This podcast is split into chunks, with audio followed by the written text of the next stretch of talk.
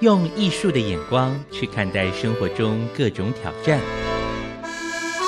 您现在所收听的节目是《议论纷纷》。本节目获文化部影视及流行音乐产业局制播补助，欢迎收听。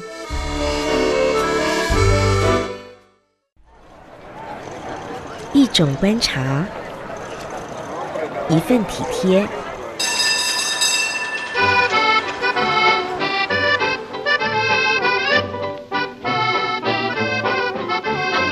这里没有吵杂的声音，只有真心的生活对谈。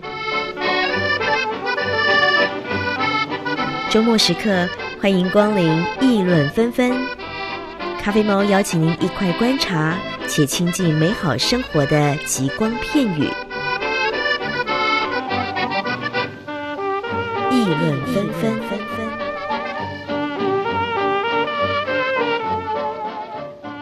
欢迎来到议论纷纷的节目时间，咖啡猫邀请朋友们一块前进到喜剧人生特别企划。我读到了一句话，让我有很多的感触。这是大文豪莎士比亚所说的。他说到了，在灰暗的日子中，不要让冷酷的命运窃喜。这命运呢，既然来凌辱我们，我们就应该用处之泰然的态度予以报复。莎士比亚。说的这句话提醒了我们：人生虽然会遇上心酸的时刻，然而在不可避免的挑战当中，我们还是可以处之泰然，并且试图在残酷的现实当中拥有欢笑的权利以及力量。所以，看喜剧对我来说，就是让我在荒谬的人生里面的一种情绪的抒发吧。而我也发现。喜剧是充满着各种艺术层次的。我们期待在喜剧人生的这样的一个主题，要为大家邀请到在戏剧界从事创作、表演、推广等各个领域的从业人员前来节目现身说法。也透过我们每一次跟嘉宾的对谈，透过特色单元，像是一笑解千愁的笑话时间，像是小剧场时间，理解喜剧的一些关键词。还有来宾光临的喜剧 SPA 的特别时间，我们要来一块发现到国内外喜剧的发展现况。也许我们也能够在聆听的过程当中找到或者是建立属于自己的幽默感吧。首先，前进到今天的一笑解千愁。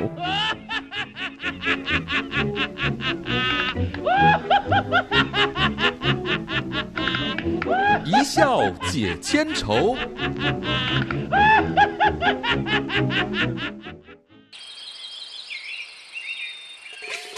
正是晴空万里的时刻，张飞和关羽相约出游。来，兄弟，见今天晴空万里，我们来去骑马吧。哦，这就来去。张飞和关羽这哥俩好，就骑着马驰骋在宽广的草原之上。突然之间，张飞发现他们已经离开草原中心，往悬崖边靠近了。但这个时候，关羽却不知道他前方是悬崖。张飞就对关羽大叫说：“哎，你快勒马！”这时，只见关羽老神在在的回答说：“我很快乐。”你快乐吗？我很快乐。你快乐吗？我很快乐。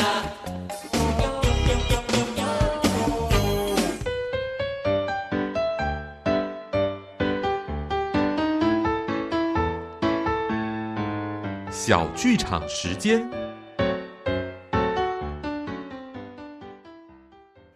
来到议论纷纷喜剧人生的特别企划，前进到本周的小剧场时间单元。今天我们就来关注一下表演心法，特别聚焦在一句话，这句话就是没有逻辑就没有喜剧。就像我们刚刚所说到的，很多人认为喜剧就是搞笑，很多人对于喜剧的描述就是用跳痛来形容。也就是喜剧的逻辑很跳跃，有时候呢更是所谓的乱来。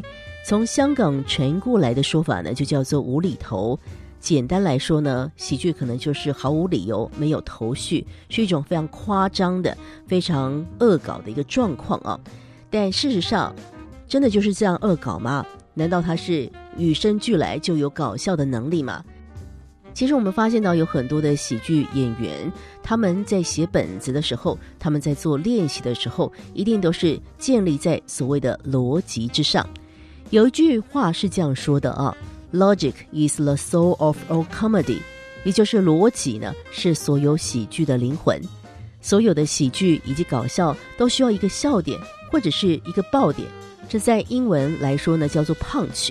这所谓的 punch 呢，必须建立在逻辑的地基之上。还有观众朋友非常期待的所谓的梗，你的你有没有好笑的梗？你这个让我们又哭又笑又觉得很嬉闹的梗到底是怎么来的？它是一个 set up，它是必须被建立、被建构的啊。如果观众上钩了，也就是观众朋友接受了这个梗，这所谓的铺梗就成立了。所以今天和大家来发现的一个事情，就是在喜剧的表演心法当中，两个词很重要，一个就是胖去就是要有爆点，要有笑点；而另外一个呢，就是要铺梗，要有 set up 的一个过程。于是我们就发现到了，许多时候你看起来无厘头的这些喜剧的演出，其实都是建立在一个逻辑之上的。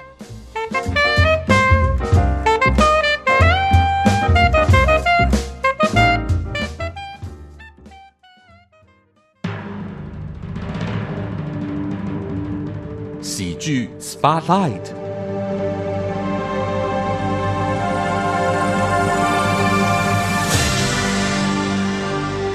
你所收听的节目是议论纷纷，前进到本周的喜剧 Spotlight，我们要邀请到的啊节目嘉宾，每一次要介绍到他的时候呢，如果我用一种啊一种就是好像欢迎巨星啊，或者是表达我对他的一个崇敬啊，我觉得会让他浑身不自在，所以我就不妨和他直接来介绍，因为他真的是一个我佩服的表演工作者，但是啊他又极其的这个。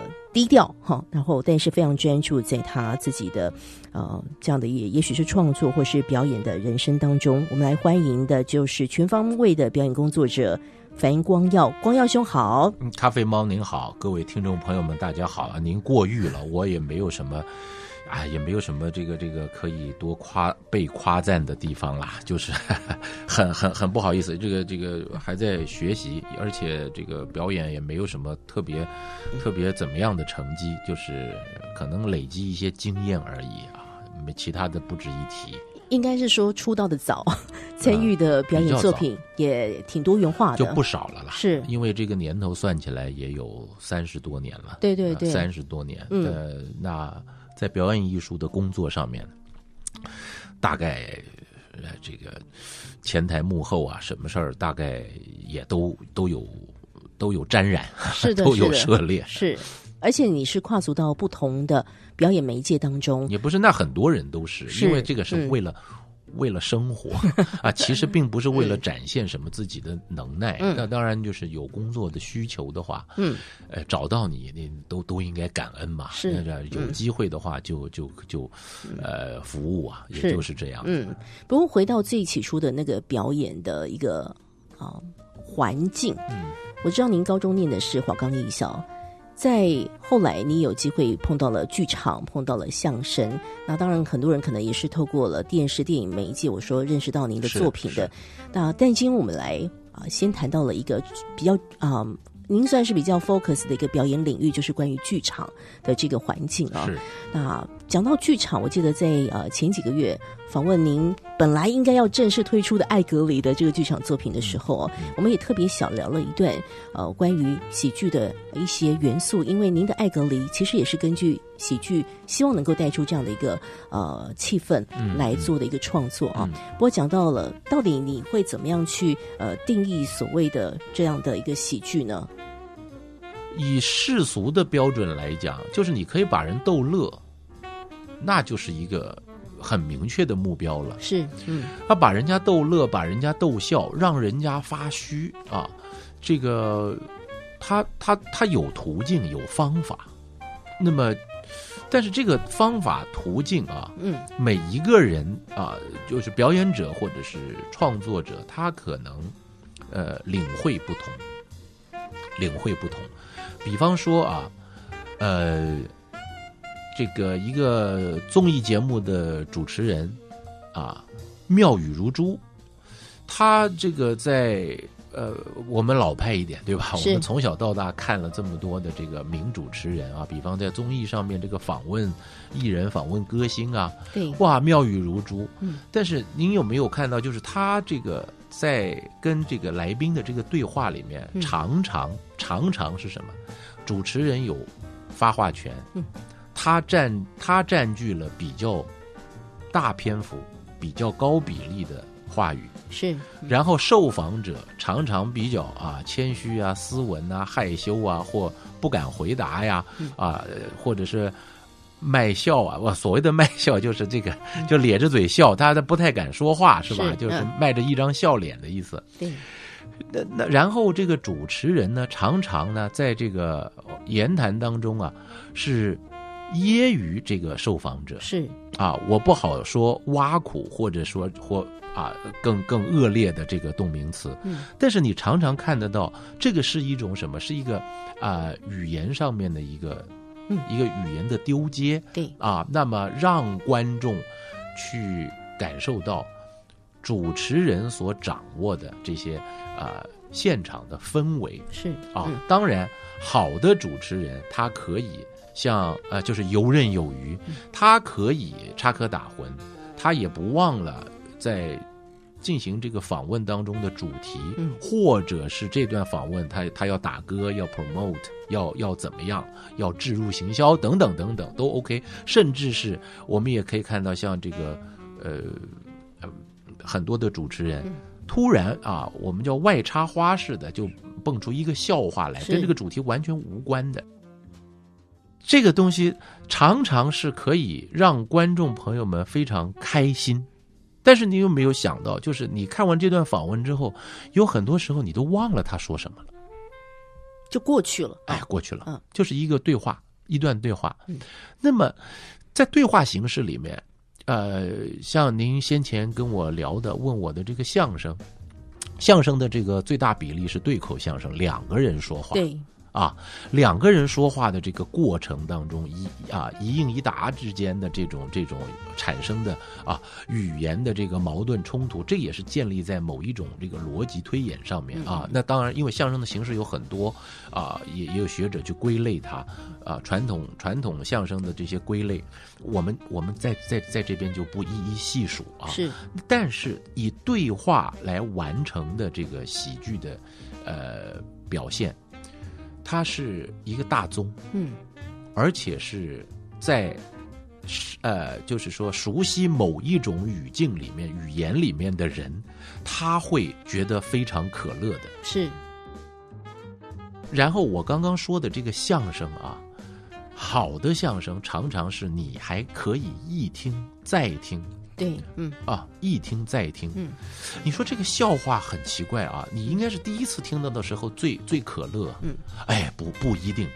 我做相声这么久，或者说我喜欢听相声这么久，我喜欢的相声一听再听啊，有好有有有好好多不同的感觉，不同的体会。是，嗯本来认为说你意想不到的事情，嗯你第一次听了以后啊，你当然你看反反应最大。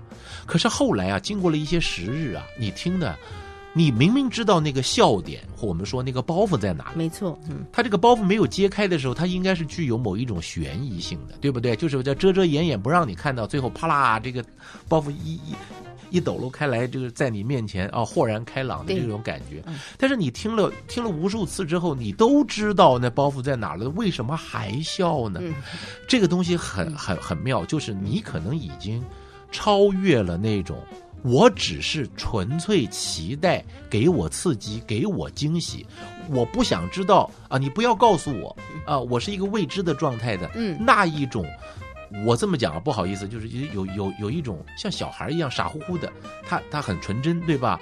他他期待了某一个笑话从天而降，天外飞来一笔，哇，我都没有预期，哇，好开心。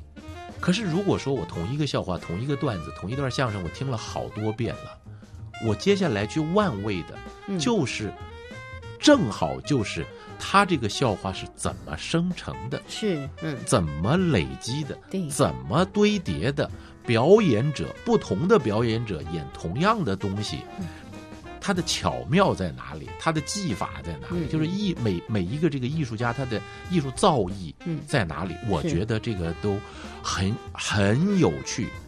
哇，我真的很佩服光耀兄的这一番谈话啊！您讲到这个相声的这个语言的艺术啊，之于喜剧这样的一个表现的形式，这之间的一些关联性啊，值得我们好好来思考一下啊！真的，我在欣赏相声的一个经验值里面啊，有一些段子真的是一听再听，每一次听都还是很好听，而且还会找到不一样的况味啊！我想这也是相声迷人的一个地方。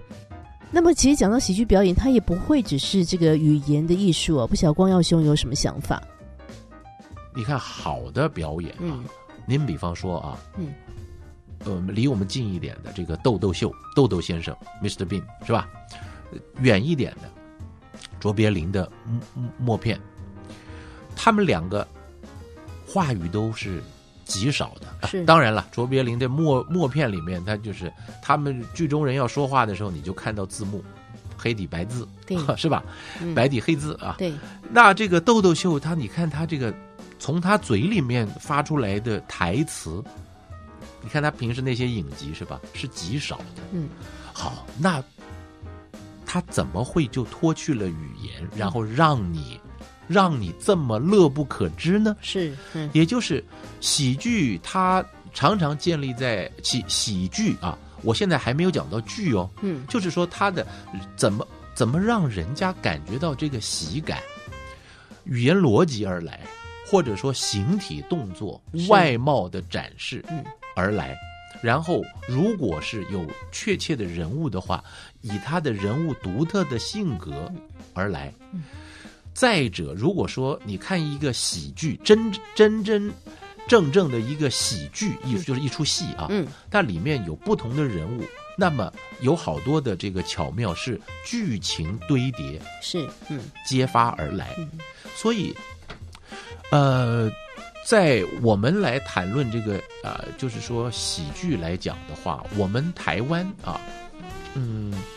呃，跟我讲过这个喜剧，他的体会非常独到的，那当然就是这个呃李国修啊，国修老师。嗯那么，因为我跟他工作呃很很久嘛，嗯那他的这个对于喜剧的这个呃掌握以及他的表现，对，我我个人认为啊，确实他是一个全才，对于喜剧的掌握是一个全才。是。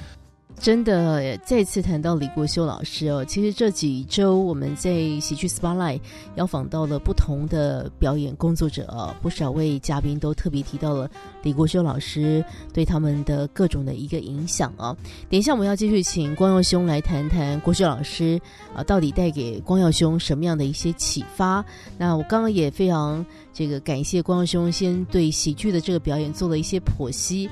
啊，像是一个好看的喜剧表演，不会只是关于语言上面的一些运用啊，表演者本身的特质、人物本身独特的性格，还有经过设计的这些剧情，慢慢的堆叠，进而揭发一些秘密、一些笑点，呃，一些留在呃许多人心中发人深省的一些思考等等啊，我想这都是喜剧吸引人心的一些关键因素。我们先稍作休息，待会回到议论纷纷，继续和樊光耀老师来聊聊喜剧人生。Raindrops or roses and whiskers on kittens, bright copper kettles and one woolen mittens, brown paper packages tied up with strings. These are a few of my favorite things.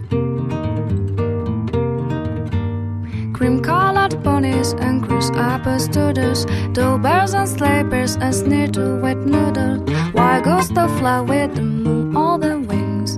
These These are a few of my favorite things. Girls in white dresses with blue satin sashes, snowflakes that stare on my nose and eyelashes. She'll bow for winter to melt into springs. These are a few of my favorite things. When the dog bites, when the bee stings, when my feelings sad. I simply remember my favorite things, and then I don't feel so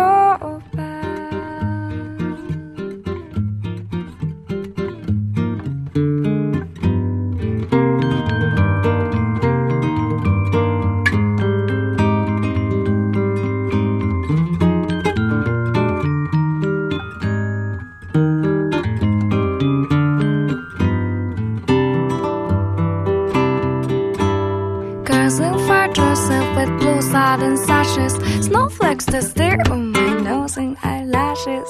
Silver for winter to melt into springs. These are a few of my favorite things. When the dog bites, when the bee stings, when my feelings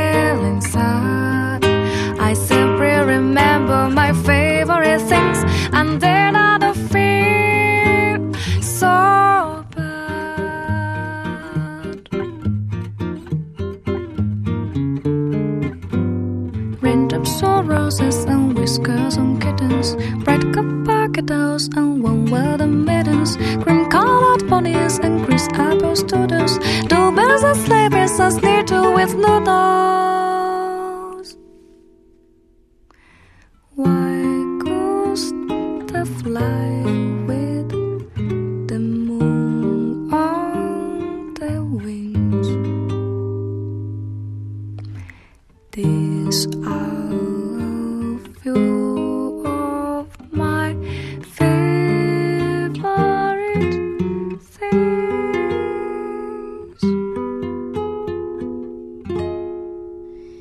这里是议论纷纷喜剧人生特别专题计划啊！今天在喜剧 Spotlight，我们为大家邀请到的呢是全方位的表演工作者樊光耀老师啊。那特别感谢光耀刚刚在啊一开始就谈到了、关于喜剧啊，他啊有的一些观察。那我们要继续聊聊这光耀兄非常敬佩的我们国内的喜剧泰斗，就是李国修老师啊。光耀兄跟我们讲讲你佩服的国修老师的各个方面的一些故事吧。嗯第一点啊，呃，我们这一辈或比我们年纪再大的都知道他的他的这个怎么样让啊我们台湾的观众朋友们认识的，就是电视短剧是啊，综艺一百。对，综艺一百这个电视短剧，它爆红，它也是天王巨星，就是 全台湾第一名的这个这个那种呃谐星啊，小丑啊，然后很很凌厉的动作呀，很搞笑的语言呐、很怪的样子呀，嗯嗯啊，搞笑，对吧？对。那你看啊，他就是具备了什么？他的形体，他的形体，可乐，嗯，他的语言逻辑极好，他的声音变化以及对于声音的模仿、人物的模仿、观察，超于常人。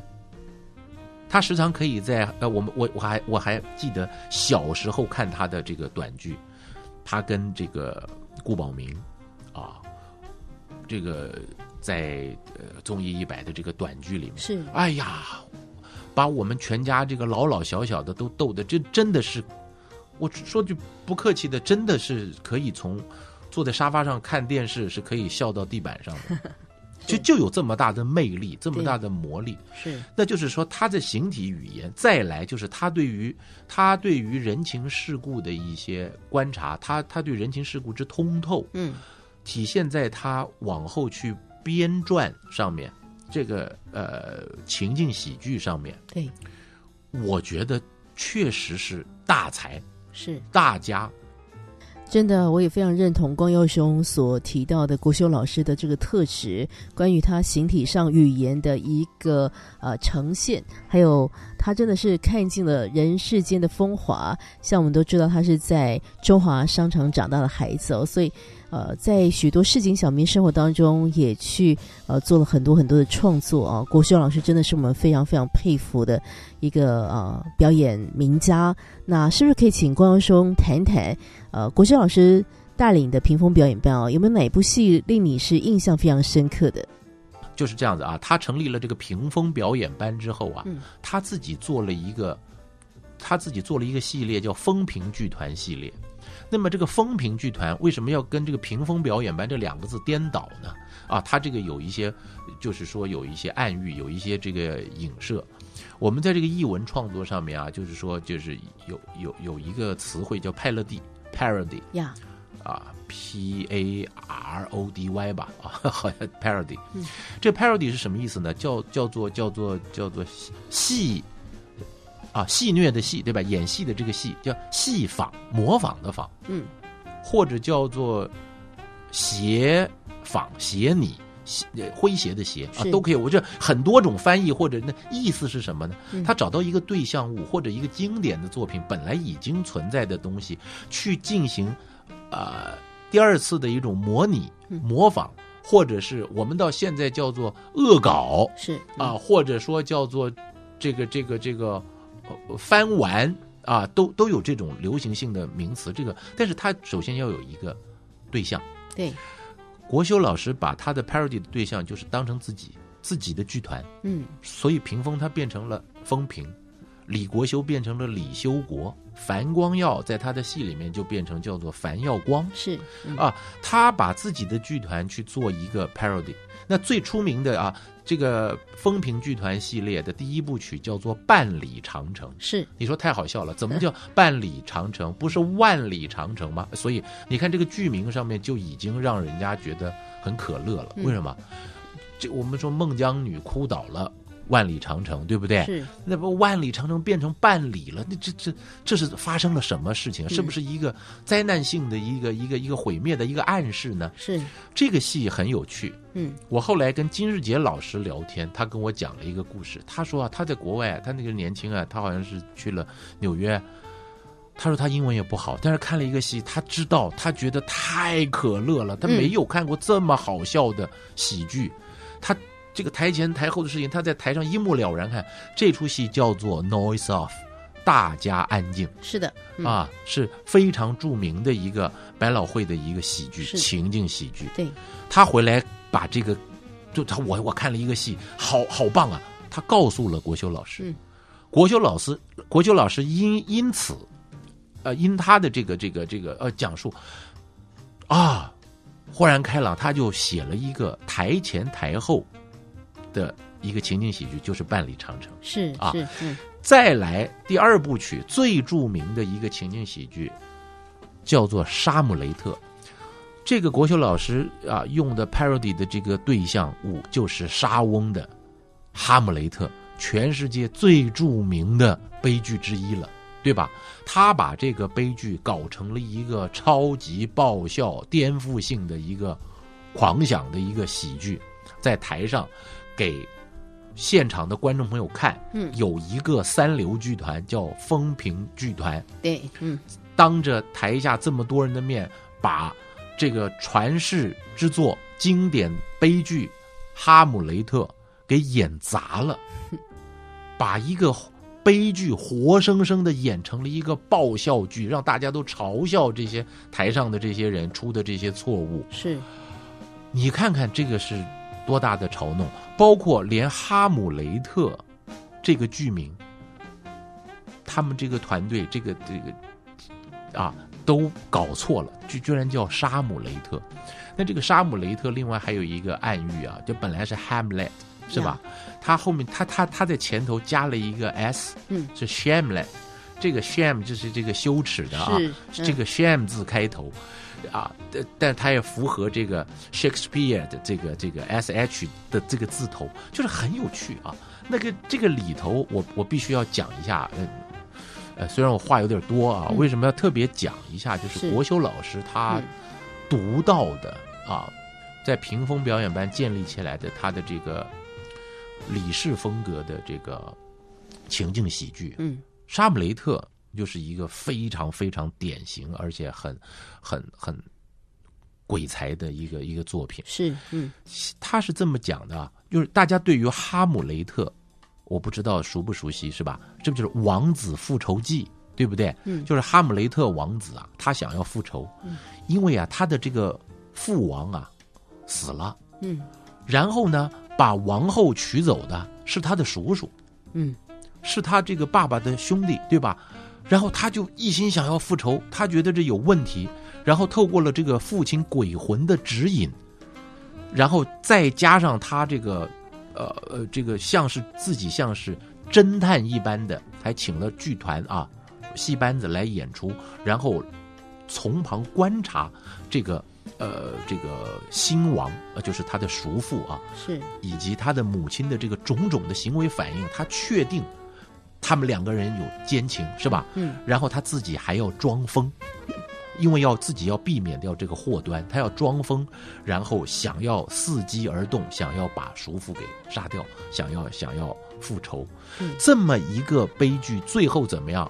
复仇复仇成功，自己也死了，在对。在在这在这个大殿上面，这皇宫的这个厅堂里面，嗯。啊，他死了一干人，对吧？这就是一个一个一个一个悲剧，古典悲剧的一种一种最后的一种完成，一种 救赎，就是大家都死了，就一了百了了。是，好，这样子的东西，在国修老师呢，这个 parody 就是悲剧本身的这个对象物，他把它翻转为喜剧。嗯可是这个喜剧来自于来自于风评剧团人事之间，就是说人之常情，嗯也是来自于这个人性，也就是，哎，这个这个怎么讲啊？嗯这一台上的人，这个里面有一句话影响我很深，这个非常平凡的一句话啊。国修老师在写《沙姆雷特》里面，剧中的这个导演啊，就是以前我演的这个角色，他告诉这个团长李修国，他说：“你不要焦虑，啊，你都交给我，有剧团嘛。”有人就会有事，不然怎么叫人事人事呢？有人就会有事。你说剧团这个人人事问题很多啊，这个人怎么不行？哪个人妈害怕怯场？那个人这个分身乏术，呃，你都不要管，我来帮你安排啊。这个主角啊，李修国在剧中，他是一个唯唯诺诺，嗯他是一个啊，就是有点害怕，他这个有有一点没有自信，然后怀疑自己，不敢下决定，就如同原型是哈姆雷特王子，就像是哈姆雷特一样，是，这个人就是一个举棋不定的一个人，对，然后非常果断啊，勇敢的反而是这个李修国的太太。啊。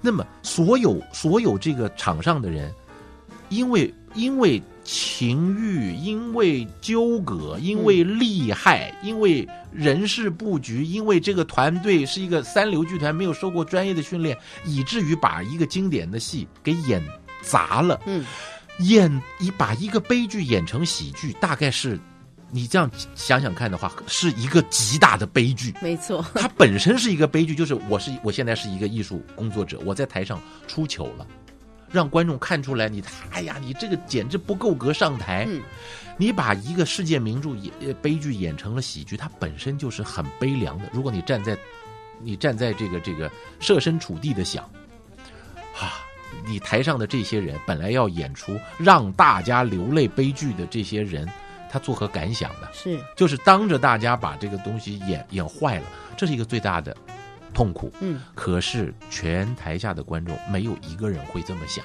嗯大家有有兴趣的话，亮堂文创啊，是，这近年来也、嗯也也是在想要把老师的这个经典啊，这个这个重置，他们也演演过了，好像两两轮了吧，我不知道。那希望往后他们还是可以演出这个戏，让这个戏可以这个重见天日。哇，我要特别谢谢光佑兄跟我们剖析了一下，这个真的是国学老师很重要的一个创作《沙姆雷特》这个作品啊。那么，刚刚光耀兄所提到亮堂文创啊，的确在今年要再次把《沙姆雷特》搬演上舞台了。二零二二年的加演场呢，十一月十二到十三号在台中的中山堂，十一月二十六到二十七号在高雄的志德堂。这次呢，我们会发现到有谁参与演出呢？有朱德刚老师，有蓝君天、吴一佩、亮哲、陈大天等等啊，这些啊很有意思的演员，他们要一块来挑战，就是《沙姆雷特》这个爆笑喜剧。详细内容，朋友们可以 follow 一下亮堂文创喽。今天喜剧 Spotlight 将会继续来和樊光耀聊聊天，我们休息一下再回来。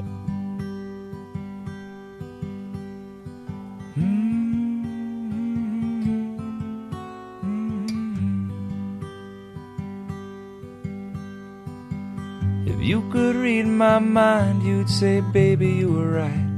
And I don't wanna fight anymore. You're usually righter than I am, and I'm not a very good fighter. Am I? No, neither are you. So let's be through with this one. Cause some things never change.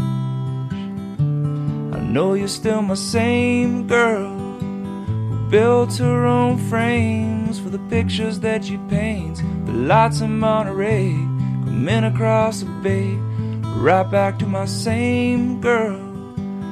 Mm, mm, mm.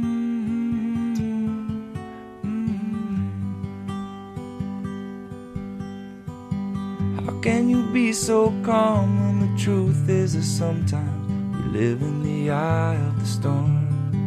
With everything going on around us, I feel comfort in the sounds when you say will be okay. Like a star guiding me to the light of the day. The doldrums could follow me, but not with my same girl who built her own frames for the pictures that she paints. The lights of Monterey coming across the bay, right back to my same girl.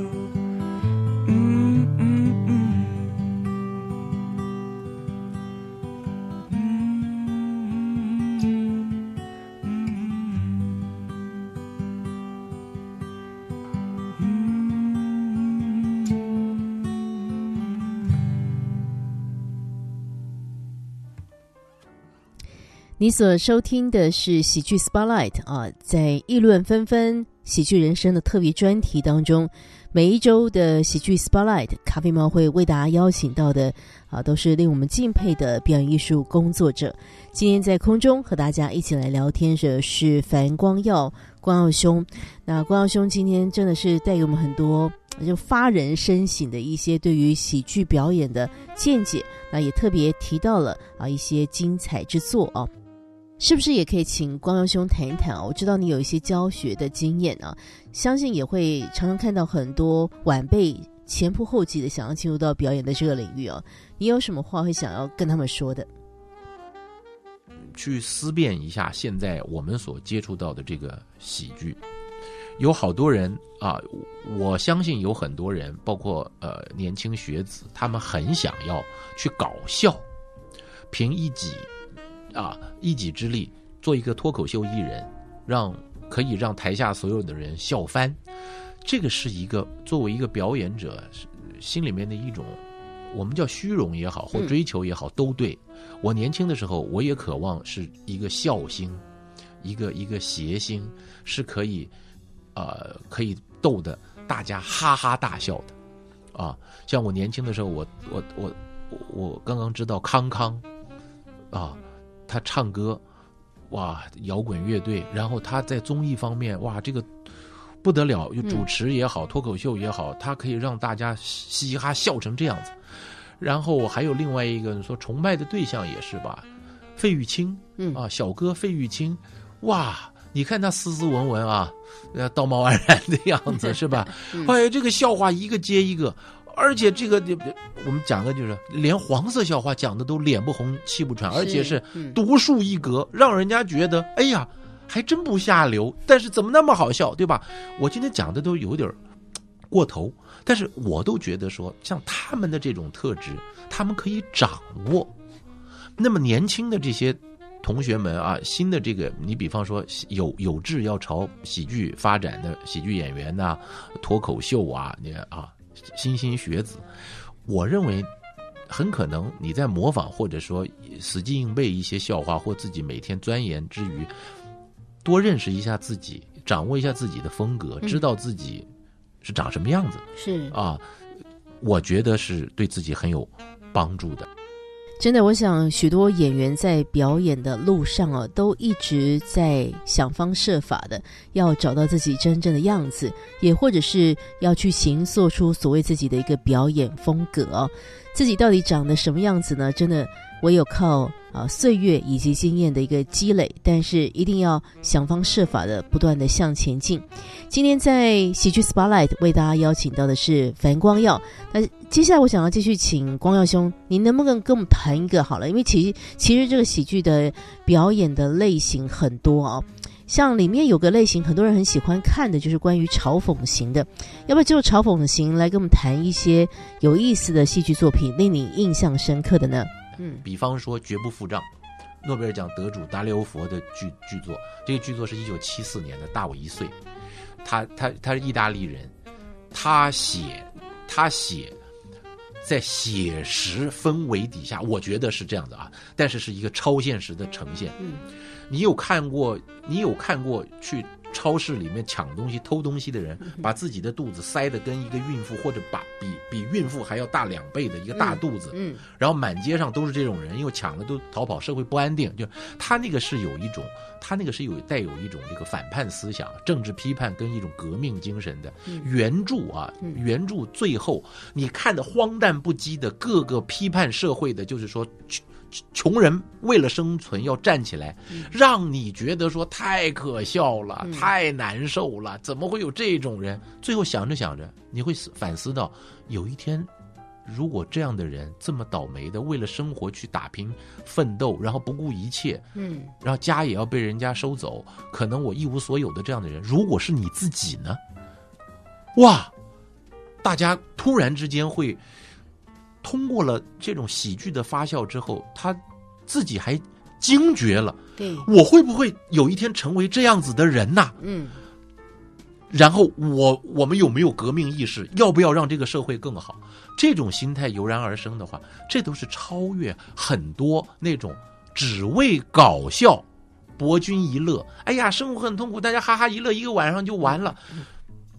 很很多的上乘喜剧，或者说带有某一种呃作者判断意识提升的这种这种喜剧，嗯，是是是是价值是很高很高的。是的，真的，今天再次透过光耀兄的分享啊，也回应到我们这么多集的喜剧人生一直在强调的一个事情：真正的上乘喜剧、优质的喜剧，其实是相当有层次的，它绝对不会只有博君一笑的功能。更多优质的喜剧其实是反映社会的现实，并且呢是发人深省的哦。啊，真的好，谢谢光耀兄所提的这些精彩的内容，也特别提到了《绝不付账》的这部作品啊，真的很值得大家啊有机会去理解一下这个故事文本到底在说些什么。不过，我想啊，在今天难得再一次邀请到樊光耀老师在我们空中和大家说说他的表演心法啊。那我记得在呃几次的专访当中呢，光耀兄呢就会呃这个常常提到，就是他生命当中很重要的一个。呃，恩师益友啊，就是李国修老师哦，是不是？呃，在今天的节目当中，也特别再请光耀兄来谈谈国修老师对您的一些影响呢？是这样的，我这个跟国修老师一一块儿工作啊啊，学习在屏风表演班呢、嗯，是从一九九九年啊两千年啊之际开始的，然后一直到他去世。呃，这个我我个人有一个遗憾啊，是这样子，嗯，就呃两个遗憾吧，哈嗯。哈，就是一个是国修老师这个走的太早了，然后呢，另外一个是我觉得这个认识他太晚了，嗯 是，因为我我好像曾经有跟他聊过，因为我我我觉得说，如果我早再年轻一点点，再年轻一点，呃，可以可以认识他或加入他的团队的话，哎，我不知道会对我的表演产生什么样更大的影响，或者是，呃，今天就比较说句不客气的话，是可是不是也可以帮助他做一些就是不一样的创作呀？因为因为那人的际遇是互相影响的嘛。对对对，这个东西我自己也幻想过。那么现在我我倒我倒认为，呃，这一切都是很好的这个因缘际会啊。那么我对于他的几个作品，我自己我自己演过的几个重量级的作品来讲，我都非常的钟爱啊，也很珍惜。那当然，这个背后就是像您刚刚讲的，并不是完完全全对对于这个剧本的怎么哎推崇啊干嘛的，但是就就。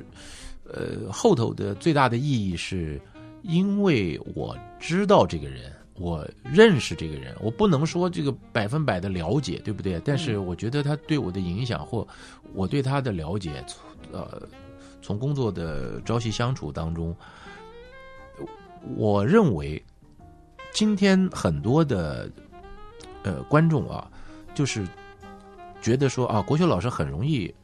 呃，像像像一个魔术师一样啊，很容易的，透过几场戏就可以让人家笑得很开怀，笑得这个这个呃前俯后仰的。嗯，那么也有也有能耐，在短短的一个情境的转变之下，就可以让人哭得稀里哗啦的。没错，嗯，这个都是对于第一个就是真挚的情感啊。再来，如果说如果说你作为一个艺术家，他你。最大的你要佩服他的就是说他他的独到的眼光，为什么？因为他了解人性，他懂得情是什么，人是情感的动物。嗯，当然，另外一面是什么？人是理性的动物。是是，所以怎么叫理性与感性？对吧？对，这是共存在我们人的身上。作为一个艺术创作者，就是你可以看到，国九老师啊，他就是永远踩在踩在那个理性跟感性啊中间。嗯，他好像有一个跷跷板啊，他可以极大化的去感性，把自己当成被感染的这个这个对象。嗯，他是很容易受到极大的感动。是。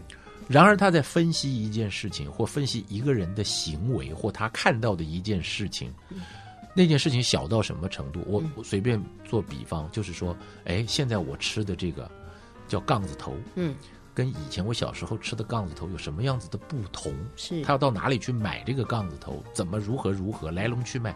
他可以这么理性的去分析，他又踩到了这个跷跷板的另外一头，嗯嗯，但是对于这个。比方说，这个杠子头怎么做？谁卖？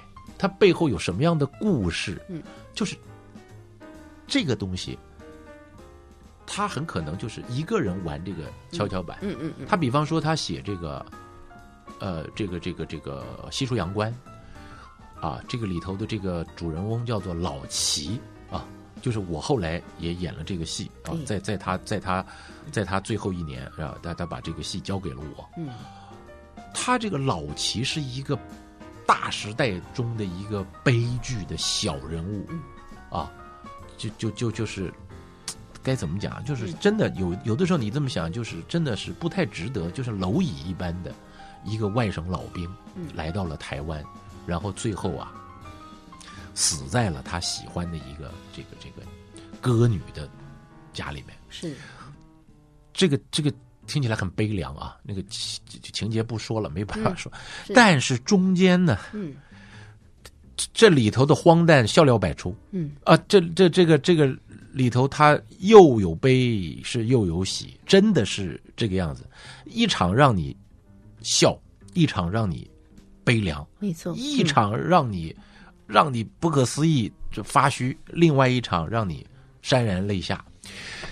我我认为啊，国修老师对于生活的关怀啊，呃，跟他自己独特的体会，是我最为佩服的。还有一点，可能大家认为他私底下就很爱搞笑，没有错。他这是他的特质，就是他他可能从小到大他都愿意当一个开心果，嗯因为网络上或坊间有有一些对他的技术，大家想要了解这个人，也可以透过他的这个作品去看他。嗯然而，今天如果站在站在这个喜剧的分析上面来讲，我个人跟他的相处，我的体会，我发现他创作喜剧，到了后来，他他并不是为了搞笑而搞笑，嗯而是站在一种怜悯 （mercy），他是站在一种怜悯，去让世人感受到这个世界或某一些人的可怜是或可爱。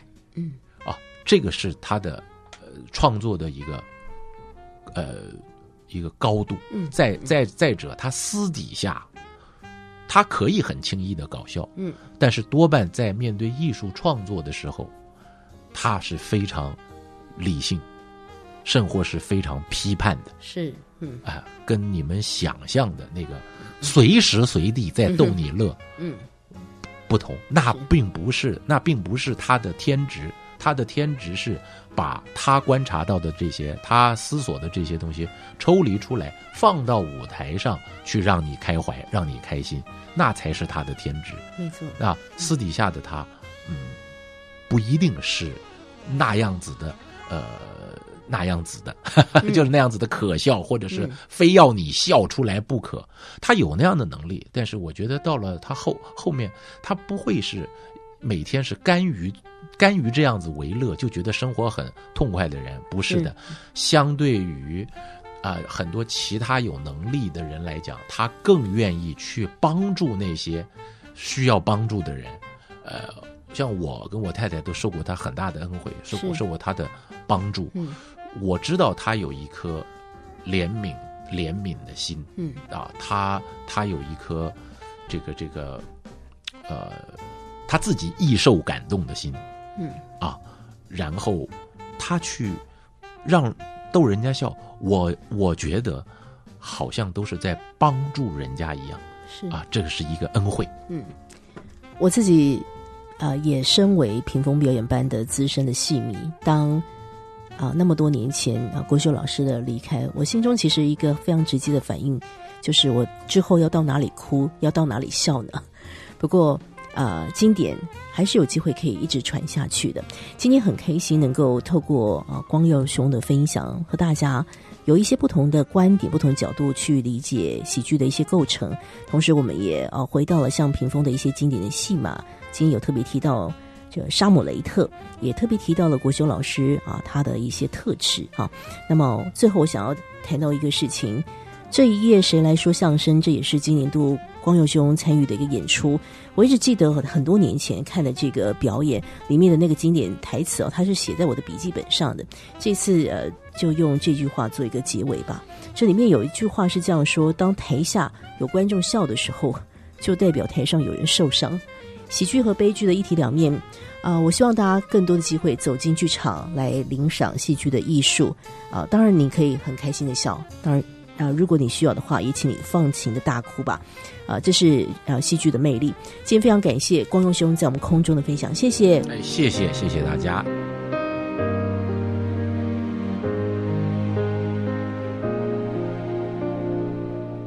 I dreamed a dream in time gone by When hope was high and life worth living